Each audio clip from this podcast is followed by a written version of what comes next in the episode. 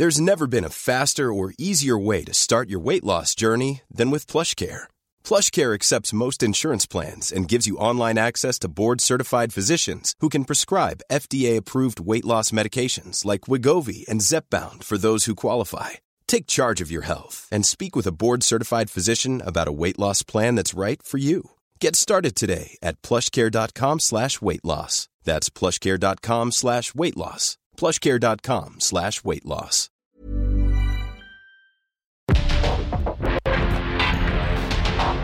Porque el mundo actual no se entendería sin la economía, las finanzas y los negocios. Acompaña a Mario Maldonado, el columnista de negocios más joven y objetivo del periodismo financiero en su programa. Bitácora de negocios.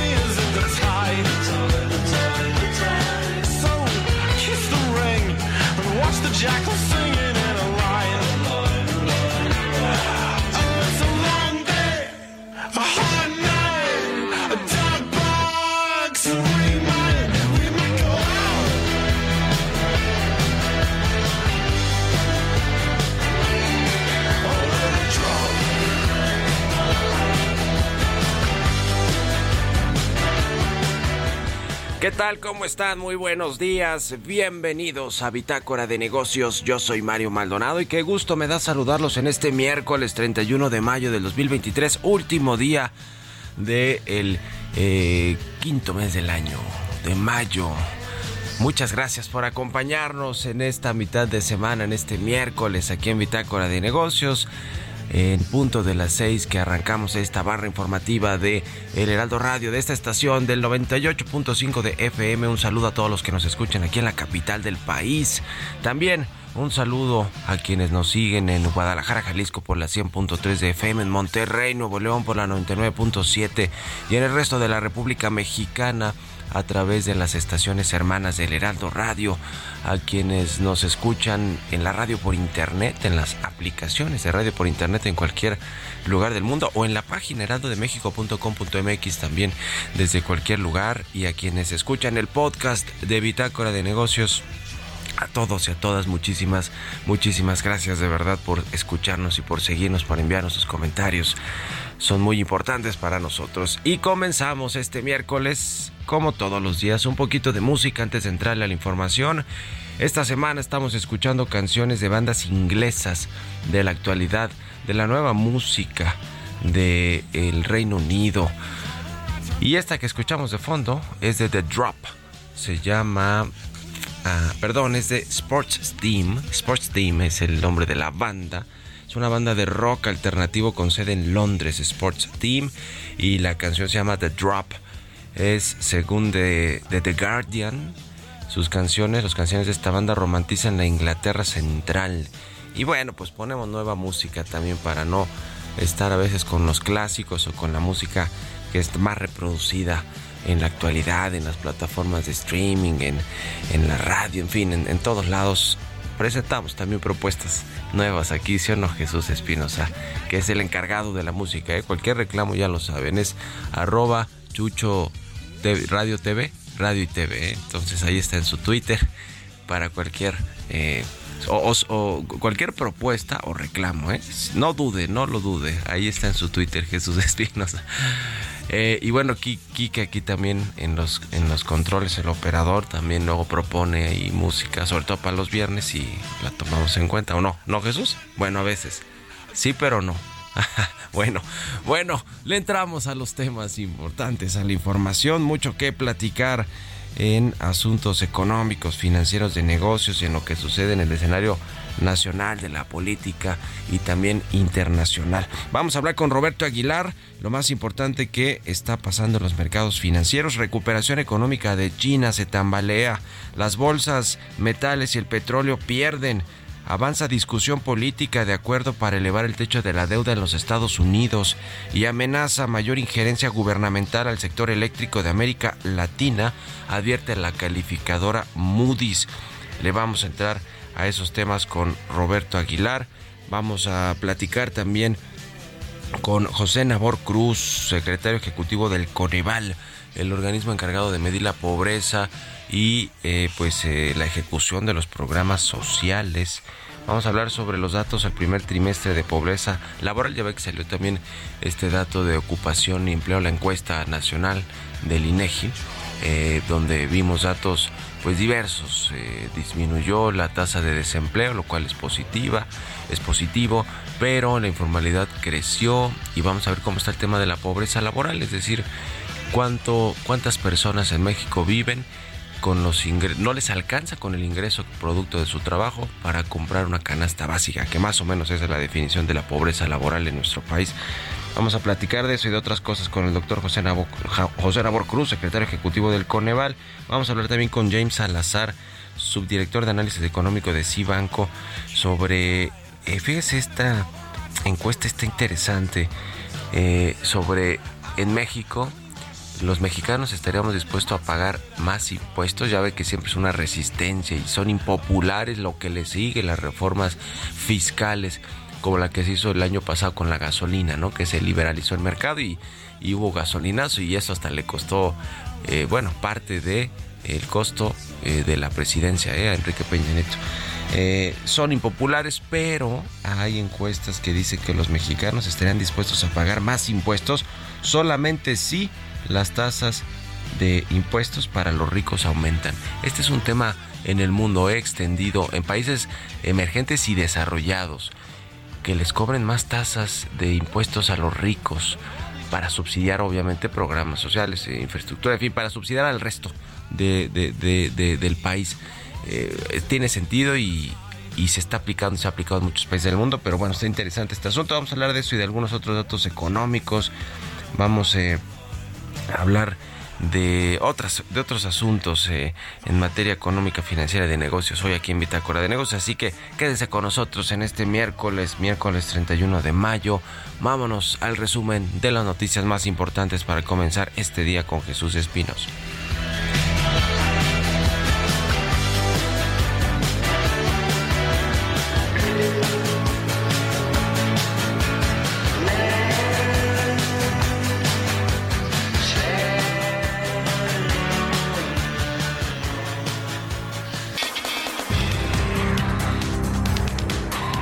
Canciller Marcelo Ebrard afirmó que partidos aliados de la Cuarta Transformación como el Partido Verde Ecologista de México y del Trabajo pueden postular a otras corcholatas.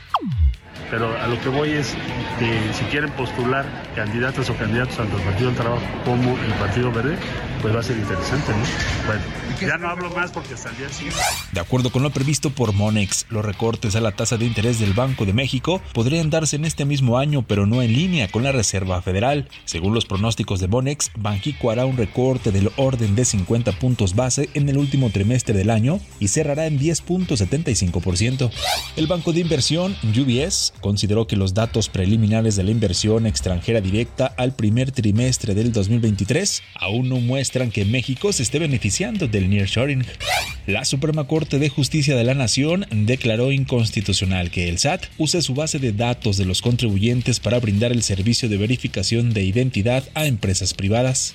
La Secretaría de Infraestructura, Comunicaciones y Transportes publicó el título de asignación que otorgó a la empresa Tren Maya, adscrita a la Secretaría de la Defensa Nacional, para construir, operar y explotar la vía ferroviaria Tren Maya, así como para prestar el servicio de pasajeros y carga con una vigencia indefinida, de acuerdo a los recientes cambios en la ley de vías generales de comunicación.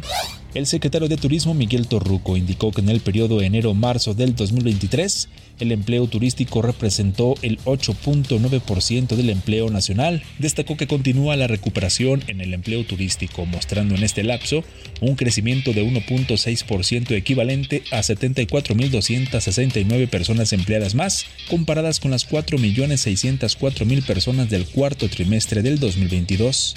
El diario Wall Street Journal informó que Goldman Sachs está preparando otra ronda de despidos, citando a personas familiarizadas con el asunto. Los recortes afectarán a menos de 250 puestos de trabajo, según el informe, menos del 1% de la plantilla del banco de 45.400 a fines de marzo.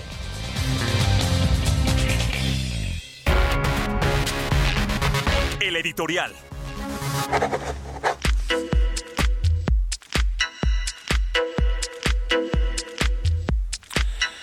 Y bueno, le habíamos platicado, le había contado algo sobre este tema de la Comisión Federal de Electricidad, los monederos electrónicos que muchos de sus eh, empleados obtienen de la empresa que encabeza Manuel Barlet para hacer adquisiciones de ropa, de zapatos, de otros bienes, pues de lujo, porque es una tienda departamental con la que se han asociado o a la que le han entregado muchos contratos. Hablamos de Liverpool.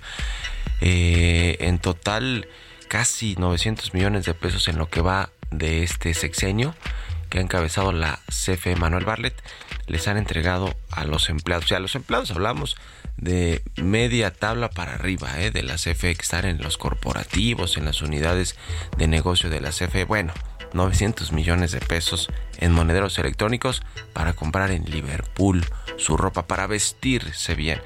Eh, esto cuando uno escucha al presidente decir que para qué más de un par de zapatos y ya se tienen, ¿se acuerda? Que se ha aventado esas frases de, eh, pues de, de austeridad republicana o de pobreza franciscana, pues no checa, ¿no? Lo de la CFE. Bueno, eso se lo platicamos y ahora le platico sobre el hijo de Manuel Barlet, el director general de la Comisión Federal de Electricidad, que se llama León Manuel Barlet, que estuvo, ha estado envuelto en la polémica estrictamente, seguro por muchas otras cosas, pero estrictamente por ser contratista del gobierno federal.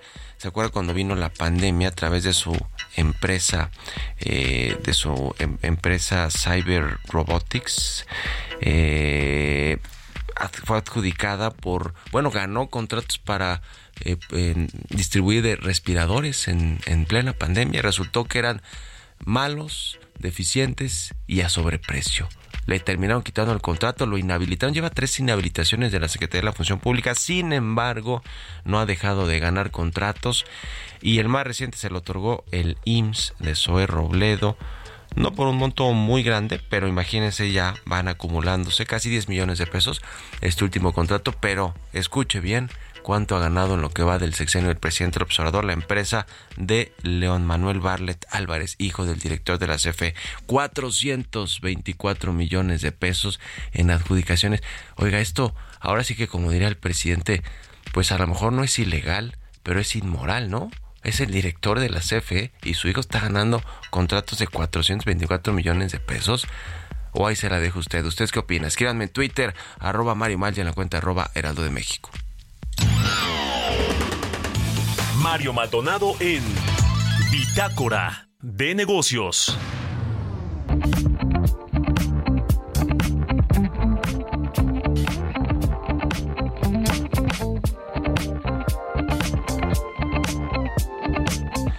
Oiga, y en el pleito que está eh, latente, caliente al rojo vivo entre los tres poderes de la Unión, ¿eh? porque es el poder ejecutivo, encabezado por el presidente Obrador, obviamente, que se ha lanzado un día sí y otro también contra la Corte, contra la ministra presidenta de la Corte, Norma Piña, contra el Poder Judicial, contra los jueces, los magistrados.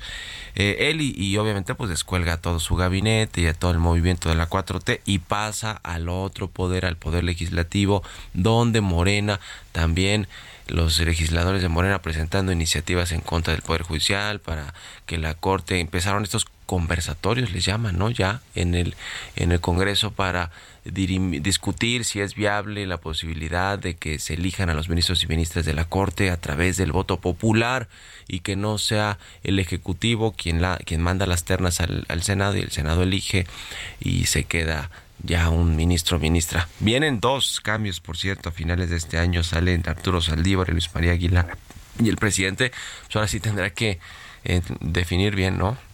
Ya ve que cree el presidente que los ministros pues deben de estar alineados a su gobierno, lo cual pues no, porque es un poder eh, que tiene independencia, autonomía, un poder de la Unión, que es el Poder Judicial. Eh, pero bueno, pues dos de los cuatro ministros que ya le ha tocado proponer, pues no, no le han, eh, digamos, favorecido en sus votos cuando se trata de votar asuntos de constitucionalidad o inconstitucionalidad de reformas que se que mandó el presidente, que se pasaron en la Cámara y que después fueron eh, rebotadas en la Suprema Corte, impugnadas y, diga, y digamos que, que les dieron para atrás, les dieron marcha atrás. Bueno, en medio de todo este escenario de conflicto, de enfrentamiento, el presidente del observador pues ha ido sacando eh, cosas que cree que son relevantes para la opinión pública en términos de contrataciones que ha hecho la actual ministra presidenta de la Corte Norma Piña en su eh, digamos en su círculo cercano y ayer habló de una eh, persona que trabaja con Norma Piña que se llama María Fernanda Casanueva quien dice el presidente trabajó en la administración de Genaro García Luna en tiempos de Felipe Calderón y ahora fue contratada por la presidenta Norma Piña, presidenta de la Corte, como secretaria ejecutiva de Administración del Consejo de la Judicatura, que es pues más o menos como la oficial mayor, haz de cuenta, que lleva pues las contrataciones eh, o parte, digamos, del tema financiero de la judicatura, que el Consejo de la Judicatura Federal es el consejo que pues trae todo el presupuesto del Poder Judicial, porque es el que le paga a los jueces y el que está, el que está a cargo de los jueces, juezas de México, eh, en fin, le le ha puesto la pimienta el presidente del observador a todos estos asuntos, ya en un, en un tema frontal de enfrentamiento contra la Corte, pero en particular quizá contra algunos ministros y ministras, pero más particularmente contra Norma Piña, la actual presidenta del Poder Judicial o de la Corte, que también es la presidenta del Consejo de la Judicatura. Vamos a escuchar esta nota que preparamos sobre los dichos del presidente del observador es un inserto de, del presidente eh, hablando de este tema ayer en su conferencia matutina. En febrero de 2023, hace poco, ¿no? La ministra presidenta de la Suprema Corte, Norma Lucía Piña Hernández, la contrató como secretaria ejecutiva de administración para manejar el presupuesto de 70 mil millones de pesos del Consejo de la Judicatura Federal con la intención de controlar, bueno, eso ya es editorializar. Y tampoco es para manejar todo el presupuesto, porque secretaria ejecutiva de administración, porque a lo mejor no está, no es la jefa, nada más que trabajó este con García Luna, este no, no, este a lo mejor no es eh, legal, pero no es moral.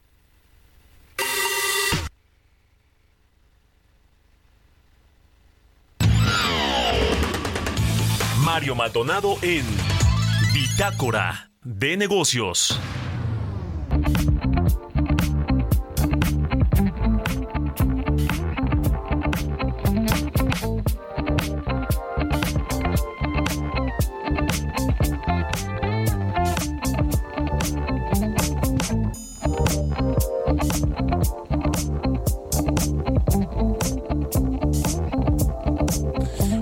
En otros temas, el asunto del agua, eh, un tema relevante para, para el gobierno federal, siendo alguna para los estados, para las industrias que utilizan este líquido vital para sus procesos.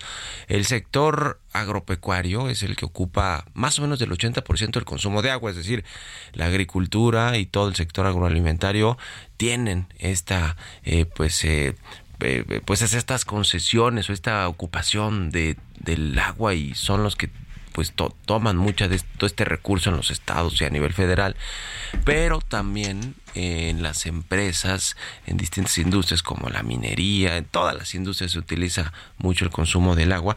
Y ya ve que le platicamos que en el, en el gobierno federal, la Secretaría de Economía en lo particular, está pues buscando racionalizar este consumo del agua con una eh, serie de medidas, de decretos para que algunos estados de la República, que son donde más se consume el agua, pues no tengan eh, digamos que indiscriminadamente el acceso a este a este líquido y vendrán ya pronto ¿eh? sin embargo para esto hablando del tema de las industrias y de y de los sectores económicos pero hablando del consumo de agua en las, los hogares, ¿no? Que es también importante y que hay desabasto, por ejemplo, lo vemos aquí en la Ciudad de México y en muchos estados de la República. También va eh, pues a haber problemas pronto ¿eh? por este asunto de racionalizar el, el agua, el consumo del agua y eh, vendrán regulaciones no solo en términos de las industrias y de los sectores económicos que utilizan este líquido, sino en general del consumo de agua. Así que, así que vendrán y hay que estar listos por lo pronto, pues contribuyendo y poniendo nuestro granito de arena, cuidando el agua en nuestro consumo diario, en las oficinas, en las casas o donde sea. Vámonos otro tema, 6 con 22 minutos. Economía y mercados.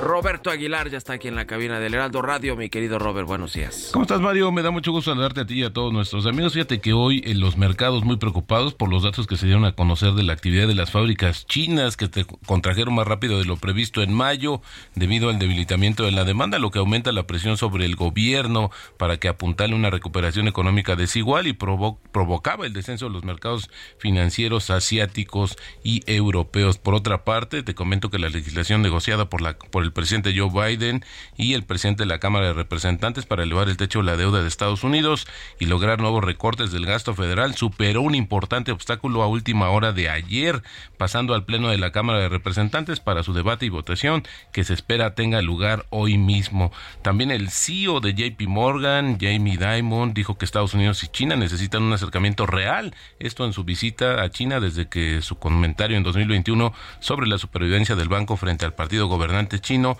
provocara un revuelo. También fíjate que interesante porque la República Democrática del Congo podría alcanzar a Perú como segundo productor mundial de cobre en los próximos años y disminuir la brecha con Chile, que ocupa el primer lugar mientras se acelera el crecimiento de la extracción del metal en los países andinos, según un informe de la firma Good Mackenzie. Y bueno, interesante porque al final del día pues habla de los riesgos eh, políticos que conlleva la actividad minera en Chile y Perú y que esto podría ser un, un evento, un factor que ayudara justamente a la República del Congo. También te comento que FEMSA lanzó una oferta por 3.300 millones de acciones, eh, de euros, perdón, en acciones de Heineken como parte de este anuncio que hizo para desprenderse de las acciones de su posición accionaria de esta cervecera holandesa. El tipo de cambio cotizando en 17.66, una ganancia anual de 9.3%, mensual de 1.7%.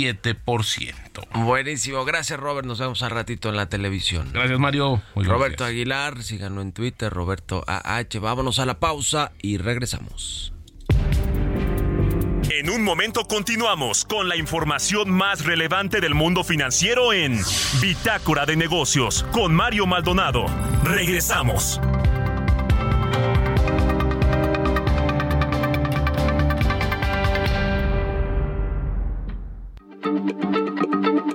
Heraldo Radio, la H se lee, se comparte, se ve y ahora también se escucha.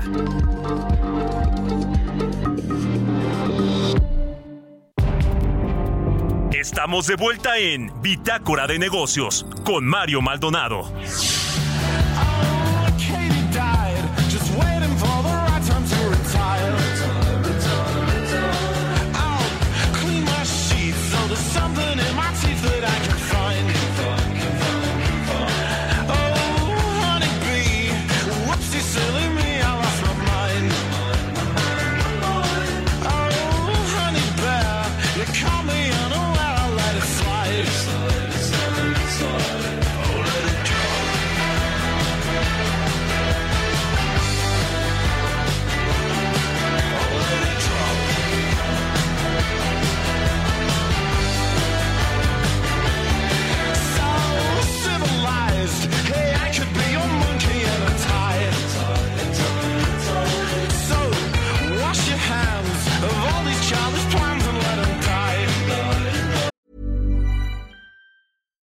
Ready to pop the question? The jewelers at BlueNile.com have got sparkle down to a science with beautiful lab grown diamonds worthy of your most brilliant moments. Their lab grown diamonds are independently graded and guaranteed identical to natural diamonds, and they're ready to ship to your door. Go to Bluenile.com and use promo code LISTEN to get $50 off your purchase of $500 or more. That's code LISTEN at Bluenile.com for $50 off. Bluenile.com code LISTEN.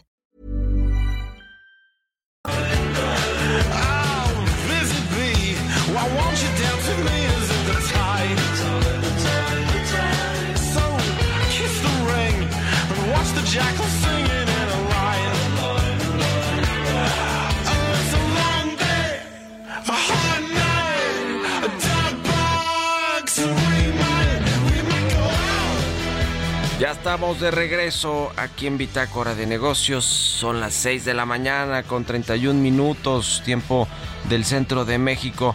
Y regresamos escuchando un poquito de música antes de irnos con la información en esta segunda mitad del programa. Estamos escuchando esta semana canciones de bandas inglesas de la actualidad y es el caso de esta banda de rock alternativo con sede en Londres, Sports Team. Se llama The Drop la canción y según The Guardian, sus canciones romantizan la Inglaterra central. Vámonos con esto al segundo resumen de noticias con Jesús Espinos.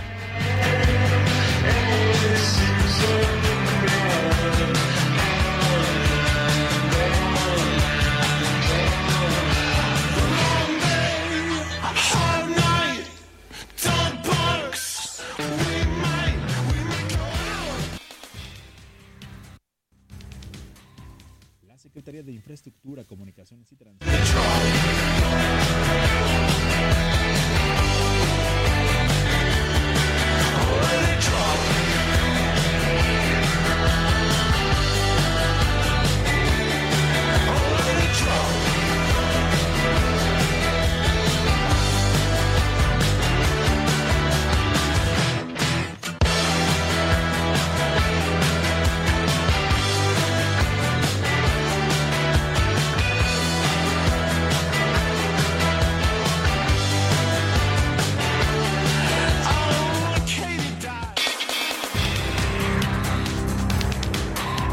La Secretaría de Infraestructura, Comunicaciones y Transportes informó que Óscar Artemio Argüello Ruiz es el nuevo director general del Grupo Aeropuertario de la Ciudad de México y que Javier Villazón tomó el cargo de director general de Aeropuertos y Servicios Auxiliares. Las importaciones de autos a México desde China crecieron a tasas interanuales de tres dígitos en los últimos dos años, convirtiéndose en el segundo mayor proveedor después de Estados Unidos. En 2021 estas compras escalaron 236%, después en 2022 subieron 162% y ascendieron así a 2.298 millones de dólares. El Servicio de Administración Tributaria informó que embargó 53 millones de pesos en mercancías, lo que representó un incremento anual de 74% en términos reales, de acuerdo con el informe tributario y de gestión. La jefa de gobierno de la Ciudad de México, Claudia Sheinbaum, firmó el compromiso global por la nueva economía del plástico del Programa de Naciones Unidas para el Medio Ambiente, con el fin de contribuir a la eliminación de polímeros de un solo uso y alargar la vida útil de aquellos productos necesarios. Entrevista.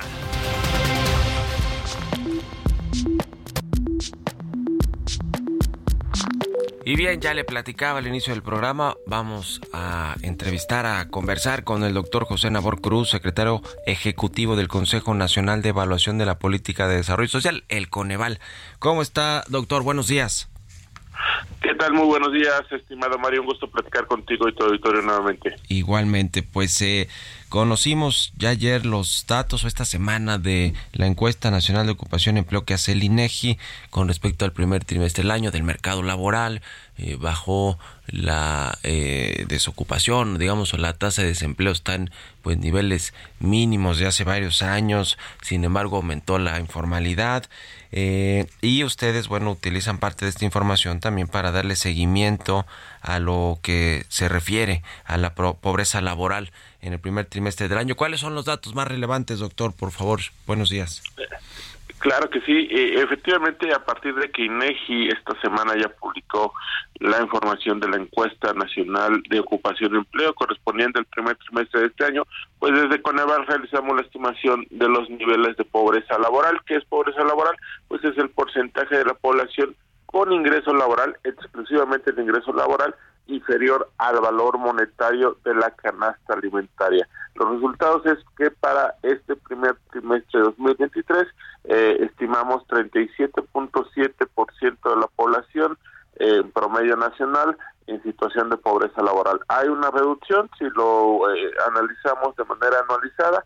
En el primer trimestre de 2022 teníamos un 38.8% de la población y, y ahora 37.7%. Y si lo comparamos con el trimestre inmediato anterior, que es el cuarto trimestre de 2022, también tenemos una reducción, ahí teníamos 38.5%, ahora estimamos ese 37.7%. También uno de los factores a destacar, Mario, cuando hacemos la segregación entre áreas urbanas y áreas rurales, me parece que el dato relevante ya en esta serie larga que nos presenta el INEGI desde el primer trimestre de 2013, que se puede comparar hasta el primer trimestre de 2023, por primera vez tenemos niveles por debajo del 50% de pobreza laboral en el ámbito rural de nuestro país.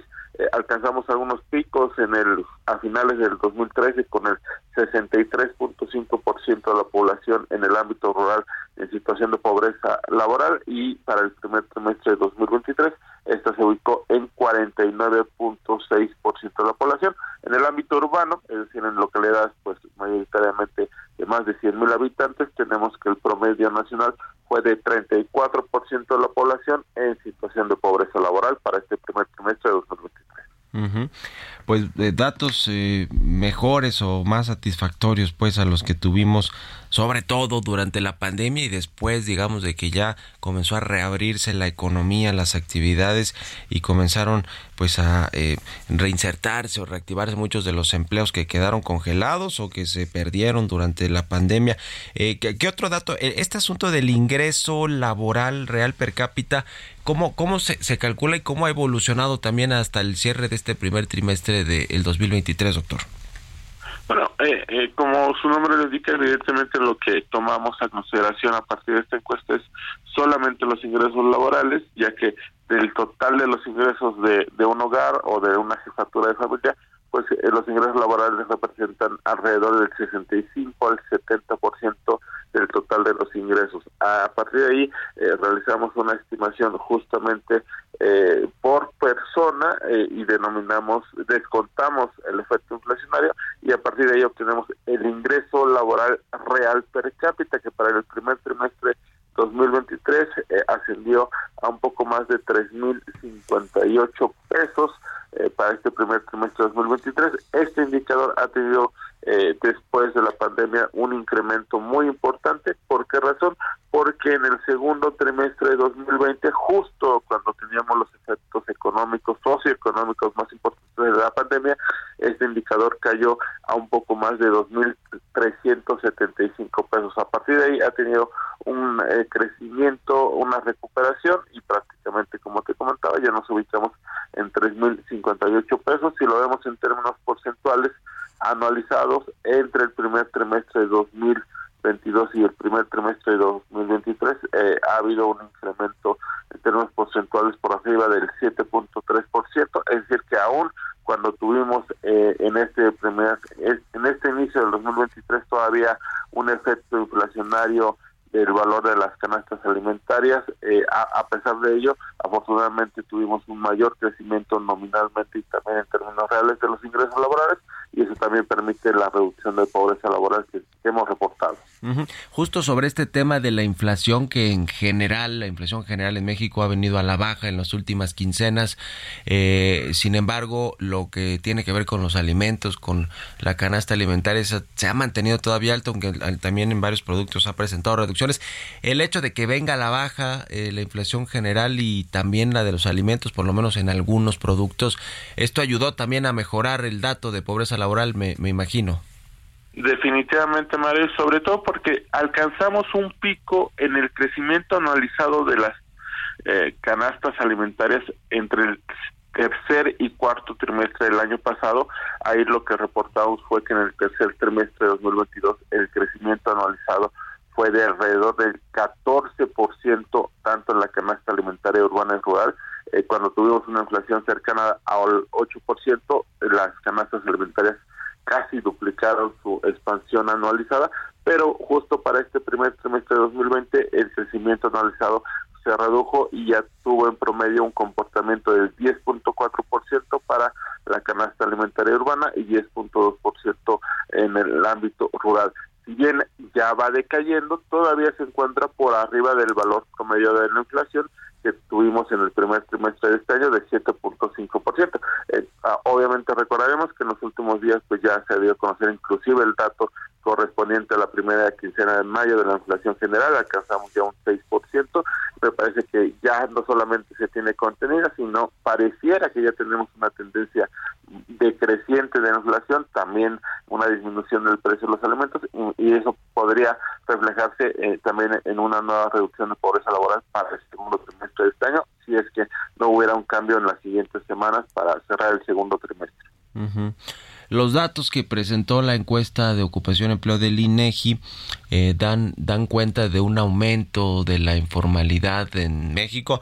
Para hacer esta, estas eh, evaluaciones, ¿también toman en cuenta esos dos sectores, eh, doctor? La formalidad, el mercado formal pues el, y el informal, y si sí, ¿cómo están ahí los datos diferenciados entre ambos sectores? Así es, sí lo tomamos en cuenta porque al final del día hacemos la estimación a partir de la del promedio de las personas ocupadas en nuestro país y cabe recordar que tenemos evidentemente un porcentaje todavía relevante de ocupados que elaboran en las actividades informales. Ahí tenemos eh, claramente dos resultados eh, mixtos. Uno positivo, que es un fuerte incremento en el ingreso laboral por persona de los ocupados formales, ya que pasamos de un promedio de 9.077 pesos en el cuarto trimestre del año pasado a 9.553 pesos en este primer trimestre.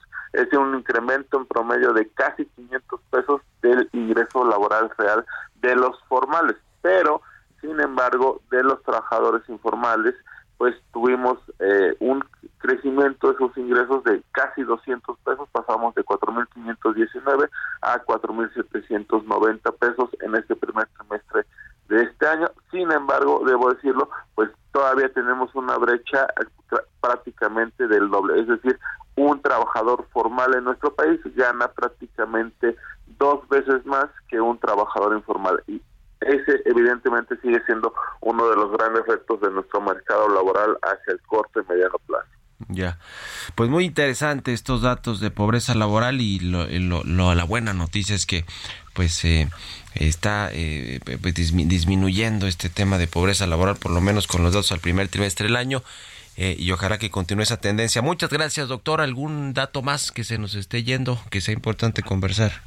Muy puntualmente, eh, la desagregación por estados, Mario, siempre me Sí. parece relevante destacar. Eh, tenemos dos extremos que son dos realidades muy diferentes del país. Por un lado, las Baja Californias, tanto sur y, y norte, ambas con un 15 y 18% de su población en situación de pobreza laboral, mientras que tenemos estados como Chi- Chiapas, Guerrero y Oaxaca, donde casi alrededor del 60% de su población está en esa condición. Si bien eh, en estas últimas hubo una reducción entre finales del año pasado, principios de este año, pues siguen siendo entidades ciertamente con valores elevados de pobreza laboral.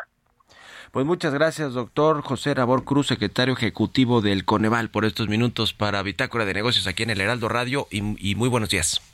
Muy buenos días, muchas gracias. Hasta luego, que esté muy bien. 6 con 44, casi 45 minutos. Vámonos con las historias empresariales. Historias empresariales.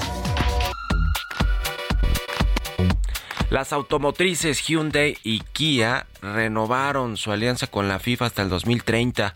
Ambas empresas continuarán como socios oficiales de movilidad de la Federación Internacional de Fútbol, brindando transporte, tecnologías de conducción autónoma y servicios de movilidad en eventos y torneos mundiales. Nos platica de esto Giovanna Torres.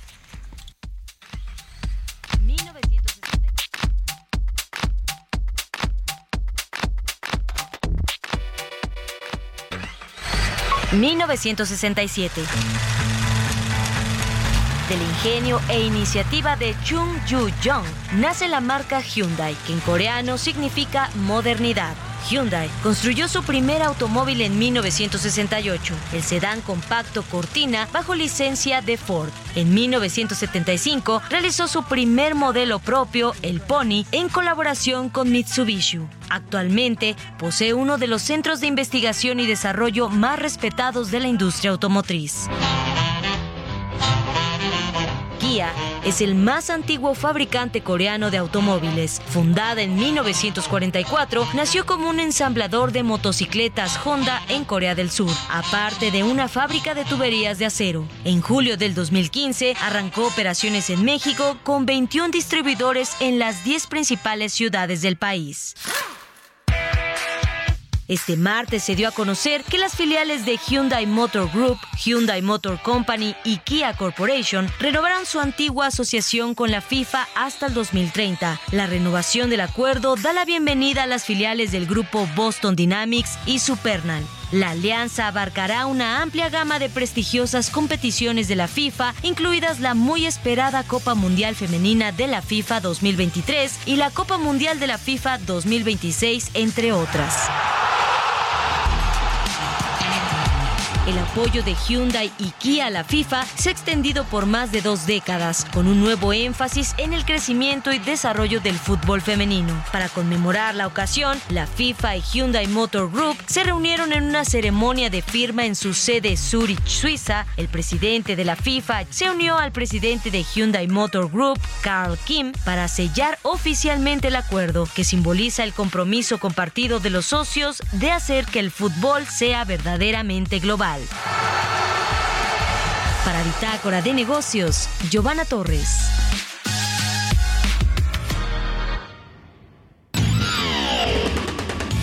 Mario Maldonado en Bitácora de Negocios.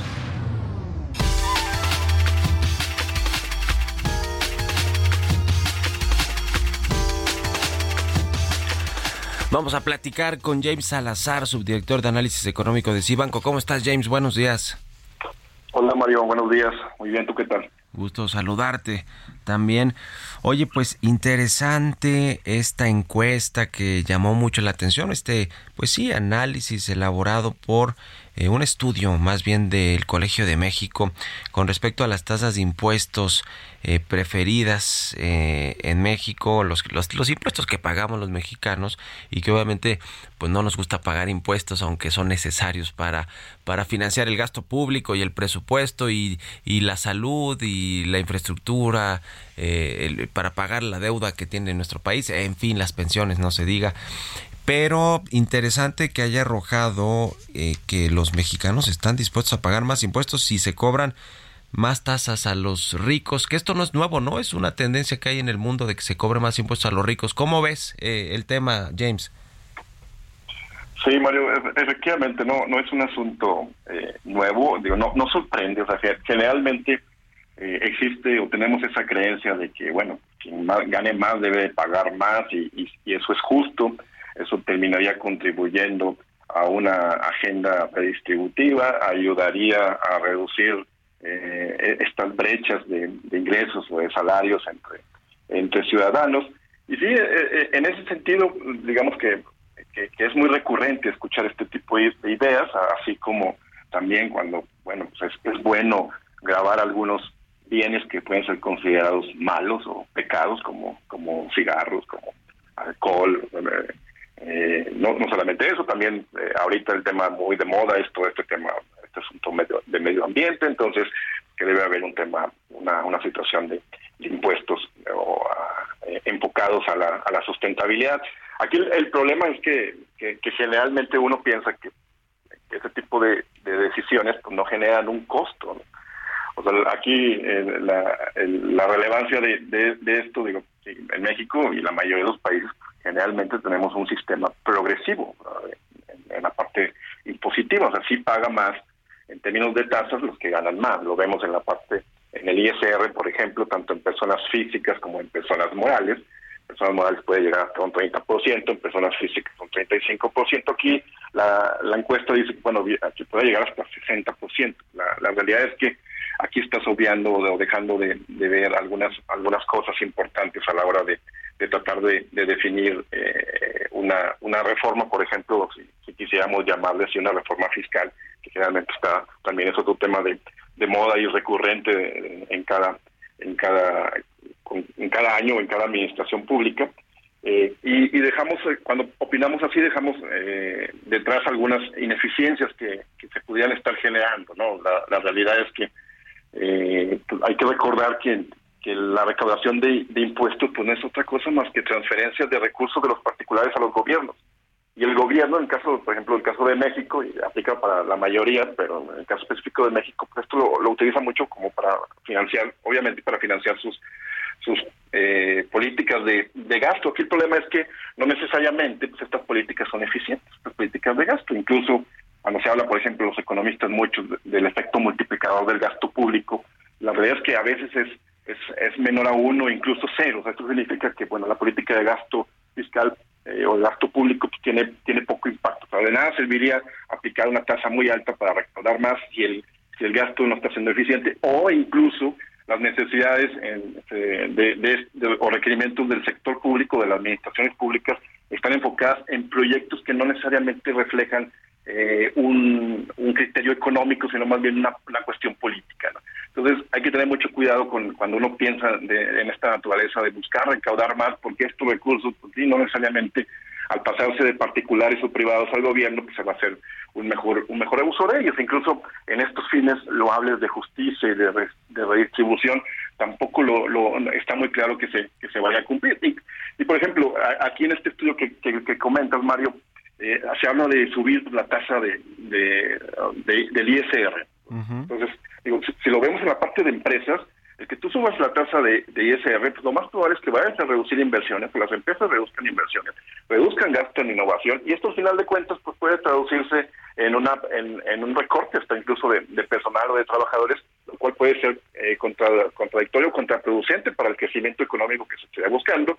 Y si lo vemos por el lado de las personas físicas, obviamente pues esto va o podría brillar a que desalienta el ahorro, eh, te, te genera incentivos a incluso a reducir tus jornadas laborales eh, y te puede castigar incluso la formación de capital humano, porque sí está muy ligado y hay muchos estudios al respecto de que pues, eh, a mayor cantidad de, educación, pues, la probabilidad de recibir un mayor ingreso es más alta. Ahora, si le puedes una tasa impositiva eh, cre- creciendo eh, a niveles más altos, pues a lo mejor en determinado momento hasta desalienta esta formación de capital humano. Entonces, hay nada más que tener que tener cuidado si, si a la hora de, de- de evaluar este tipo de, políticas. No creemos que vaya a ser el caso de que se termine aplicando el caso en, una situación como como en México no necesariamente es, factible. Incluso la, presente administración de López Obrador del presidente López Obrador ha dicho que van a mejorar la recaudación sin, o aumentarla sin aumen- sin incrementar los impuestos Sí, sí, sí, sí. No, no, no han querido meterse a todo este tema de las herencias y de y de eh, mayores tasas de impuestos para las grandes empresas, corporativos, impuestos. Lo que han hecho es irles a cobrar los impuestos que creían que no habían pagado, que estaban en los litigios fiscales o los créditos fiscales que vienen de tiempo atrás, muchos de estos no, y que y que sí se los han ido a cobrar, pero no ha habido tasas impositivas mucho mayores a los ricos eh, y esto y esto es un asunto. Oye, pues muy interesante este tema. Ya lo seguiremos platicando. Ahora ya casi nos cae la guillotina, pero te agradezco siempre estos minutos, James Salazar, eh, subdirector de análisis económico de Cibanco. Muchas gracias y buenos días.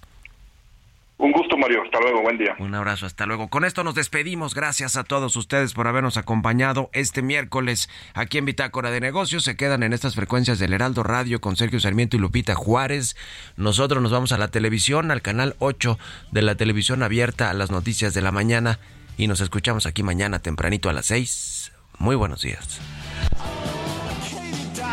Just waiting for the right time to retire.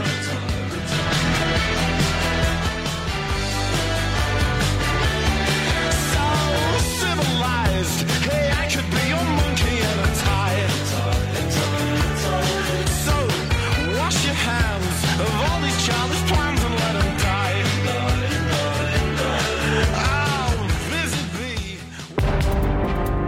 Esto fue Bitácora de Negocios con Mario Maldonado.